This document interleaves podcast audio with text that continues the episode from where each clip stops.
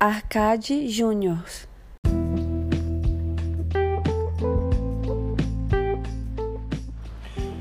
Cara, eu não sei se o microfone tá captando aí, mas tá caindo uma garoinha da hora aqui. Achei que fica até bom de plano de fundo, caso tenha, caso apareça na gravação, esse barulhinho de chuva. Como que vocês estão? Tudo suave? Arcade Juniors colando com mais um, mais uma brisa aqui. É, cara, tem mais ou menos uns um ano, um ano e meio que eu tô acompanhando os reality shows. Mari, minha esposa, ela adora e aí é, ela me, me cativou para começar a assistir, acompanhar e tal. E o que aconteceu nesse último Big Brother, o 20, foi impressionante, cara. As pessoas elas elas entravam já meio que sabendo de tudo. Assim, eu que assisti o primeiro Big Brother, depois assisti alguma coisinha dos outros, nunca fui de assistir demais. E eu fui assistir o 20 agora. As pessoas elas já entram programada. É, eu lembro que a Manu Gavassi, é, ela já ela fazia assim, a roupa que ela ia aparecer na, na, noite de eliminação ou na noite de formação de paredão e tal, era a mesma roupa de uma foto que tinha subido naquele dia no Instagram. Cara, que sincronia, hein, mano?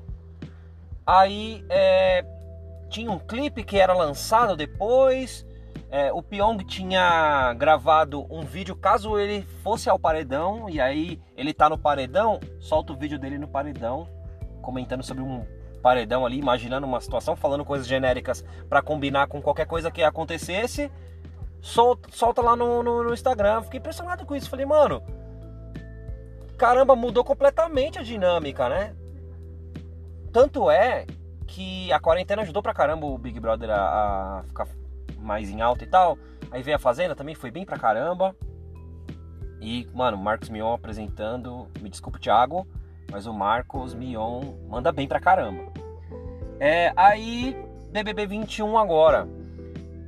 Mano, obviamente que iriam vir mais pessoas famosas do que da outra vez, já que, pô, são milhões de inscritos no, e seguidores no Instagram. São milhões de inscritos no, no YouTube, é muito da hora, hoje vale a pena. Então você tem meio que quase o que acontecia na casa dos artistas. Você tem aquele artista que tá ali entre muitas aspas em decadência e você revive ele no reality. Então o, o Big Brother ele, ele, ganhou um status, agora ele tem agora ele tem marca, agora ele ele ficou mais foda, tá ligado? E aí você tem uma galera, né? Você tem, pô, Projota, Carol Conká, você tem uma galera conhecida dessa vez, mano. Fiuk, filho do Fábio Júnior, né? E tal. Só que, o que aconteceu, por exemplo, um negócio que aconteceu lá, tem um cara lá chamado Rodolfo, que ele é cantor sertanejo. Não conhecia. Só que ele cantou uma música lá dentro e eu percebi que aquela música era chiclete, ela poderia pegar de fato. E eles falaram lá também. E aí parecia uma música já lançada, até porque sertanejo tem uma pegada muito parecida, uma música com a outra, principalmente para mim, eu que não conheço. E aí alguém soltou lá, se não me engano foi a Sara tal. Meu, essa música foi lançada tem três dias, ele já tava aqui dentro. Volta aquela questão lá da Manu Gavassi, volta aquela questão lá.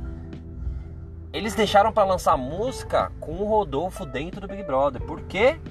Porque ele vai ter mais notoriedade agora virou um esquema de negócio, mano. Entrar no Big Brother hoje em dia é muito da hora, entendeu? Só que o que aconteceu com a Carol Conká na primeira semana, mano, quem podia esperar por isso? O Lucas tava dando mancada, tal. Só que o que a Carol fez, o Lucas ele se queimaria automaticamente sozinho ali, imagino eu, tá? A Carol foi querer dar uma revidada ali, ela pesou a mão, Carol perdeu um monte de coisa aí, cara. Ou tá em processo de perder, ou não sei. Eu acho que cada dia pode acontecer coisas diferentes. Ela pode voltar a ter uma, uma visibilidade positiva e aí ela reconquista as coisinhas dela lá, o programa tal. Tem uma participação num show de rap aí, eletrônica, é, já pré-gravado virtualmente lá tal.